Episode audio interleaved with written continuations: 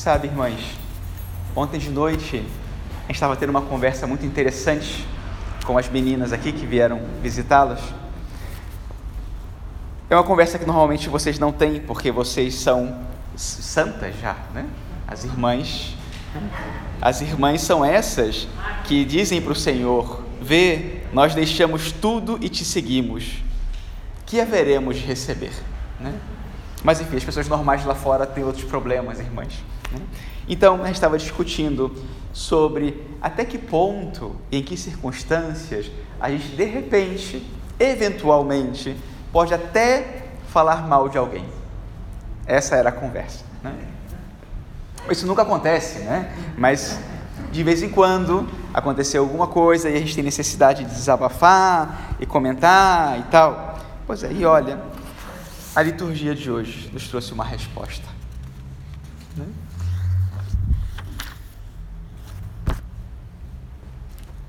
Assim fala o Senhor teu Deus, porque o teu coração se tornou orgulhoso.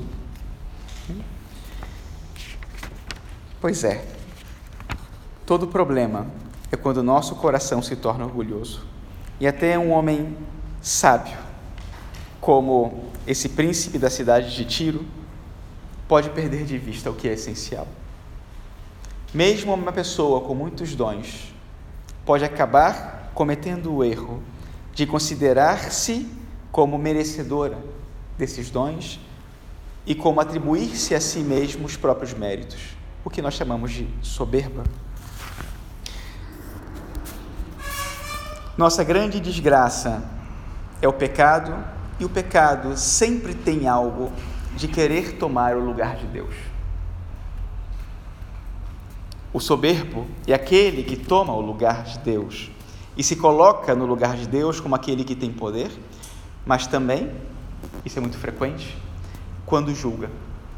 Tomamos o lugar de Deus como juízes. Qual o problema? Bom, julgar é parte da vida. Todos nós julgamos o tempo todo. É, quando nós dizemos esse carro está indo muito rápido, ok, isso é um julgamento. Né? Então tem um sujeito, tem uma constatação, então vou tomar cuidado porque o carro vem muito rápido. O problema é quando nós julgamos sobre aquilo que nós não sabemos. E tem algo sobre o qual nós nunca sabemos, que é o que existe dentro do coração humano. É que esse é o problema quando nós julgamos sobre o clima, quando nós julgamos sobre os perigos. São julgamentos justos e a nossa natureza depende desses julgamentos para se proteger. Mas o problema é quando nós queremos fazer juízos sobre aquilo que nós não conhecemos. E é isso que faz o príncipe de Tiro, é sobre isso que fala o salmista, e é disso que repreende o Senhor, inclusive quando ele fala né, sobre o homem rico. Para o homem, isso é impossível.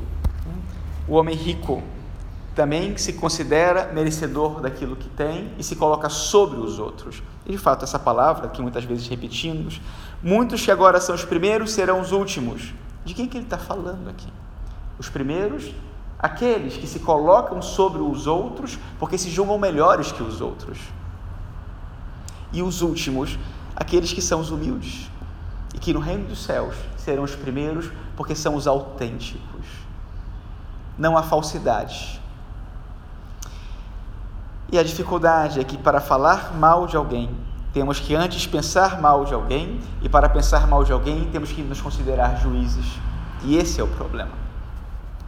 É isso que nos coloca nessa situação de que nós seremos julgados, e não porque Deus precise julgar no sentido de analisar, ponderar, não.